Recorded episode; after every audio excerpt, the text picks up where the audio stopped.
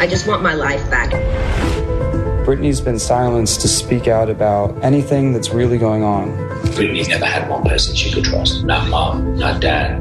Brittany had a fear that her family would barge in and take everything. What was going on inside the conservatorship? And why was she still in one? Qu'entends-je, qu'entends-je? Anaïs Gertin-Lacroix. Hey, là, dis-moi. Non. Il y a un documentaire sur Britney Spears, mais je, sais-tu quoi? Tu me l'as appris. OK, mais là, Geneviève, là, je, je sais pas quels sont tes plans ce soir, mais je t'annonce que tu annules tout et tu euh, écoutes ce nouveau documentaire sur Netflix. Là, on il y a beaucoup de, de documentaires, là, on s'entend. Oui, c'est ça, là, un énième? Un énième, effectivement. Là, déjà en fin de semaine, vendredi, sur Hulu, il y avait euh, Controlling Britney Spears. Là, celui qui vient de sortir sur Netflix, c'est Britney contre Spears. On fait un clin d'œil, évidemment, à son père, Jamie Spears.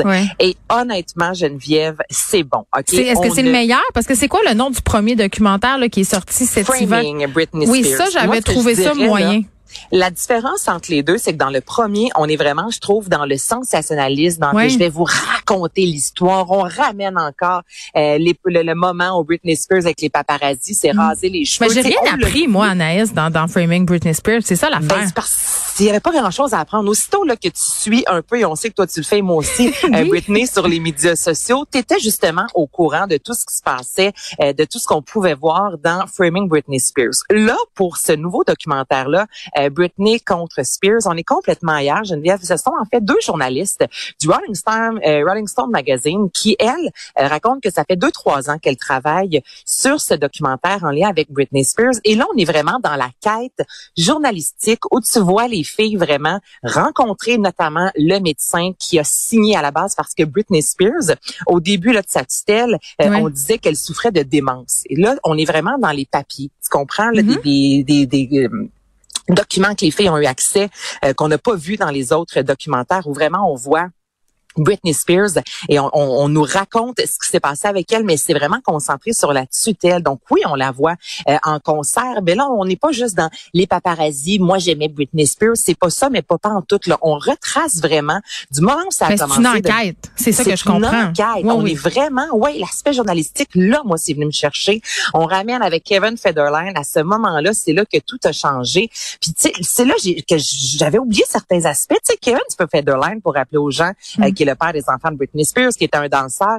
On a ri de lui, là, hein, Geneviève. Te souviens-tu à l'époque, là, comment... Mais on pensait qu'il euh, profitait d'elle on pensait qu'il profitait d'elle. Donc, au moment où les deux se, sont divorcés, l'avocat de Kevin Federline est arrivé en disant, bon, ben, on va s'attaquer aux enfants, disant, est-ce que Britney Spears est une bonne mm. mère? Mais c'est de là que c'est parti, tu comprends? La tutelle, c'est là que Britney Spears vraiment a pété sa coche littéralement. Et là, tu rencontres, bon, des assistantes, euh, des amis, l'ancien chum de Britney Spears, mais des gens, des noms qu'on a vus à plusieurs reprises passées, des gens qui acceptent de parler, d'autres, dont l'ancienne assistante de Britney qui a travaillé 15 ans avec elle environ, tu sais, qui à plusieurs reprises on lui pose une question puis elle dit écoutez je sais je peux pas vous répondre parce que j'ai pas envie de me battre avec cette famille là mais j'ai senti une quête de vérité tu comprends d'authenticité comparativement à d'autres documentaires. Des journalistes qui racontent des choses très simples mais de c'était quoi interviewer Britney avant la tutelle et c'était quoi après? Donc, au moment où la tutelle a été vraiment mise en vigueur, il fallait envoyer toutes ces questions à Britney Spears, chose qu'elle ne demandait pas avant.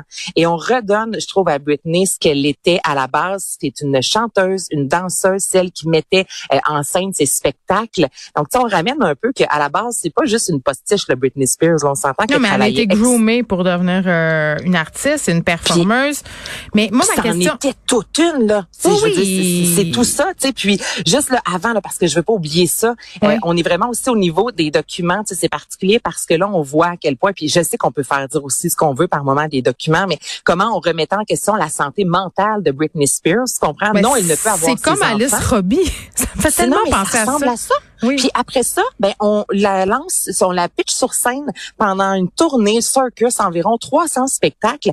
Et là, même elle, parce qu'il y a une lettre qu'elle a écrite, là, je te dis Geneviève, c'est son un, de ses chums, en fait, qui a travaillé longtemps avec Britney. Au moment où on l'a mis sous tutelle, Britney Spears a écrit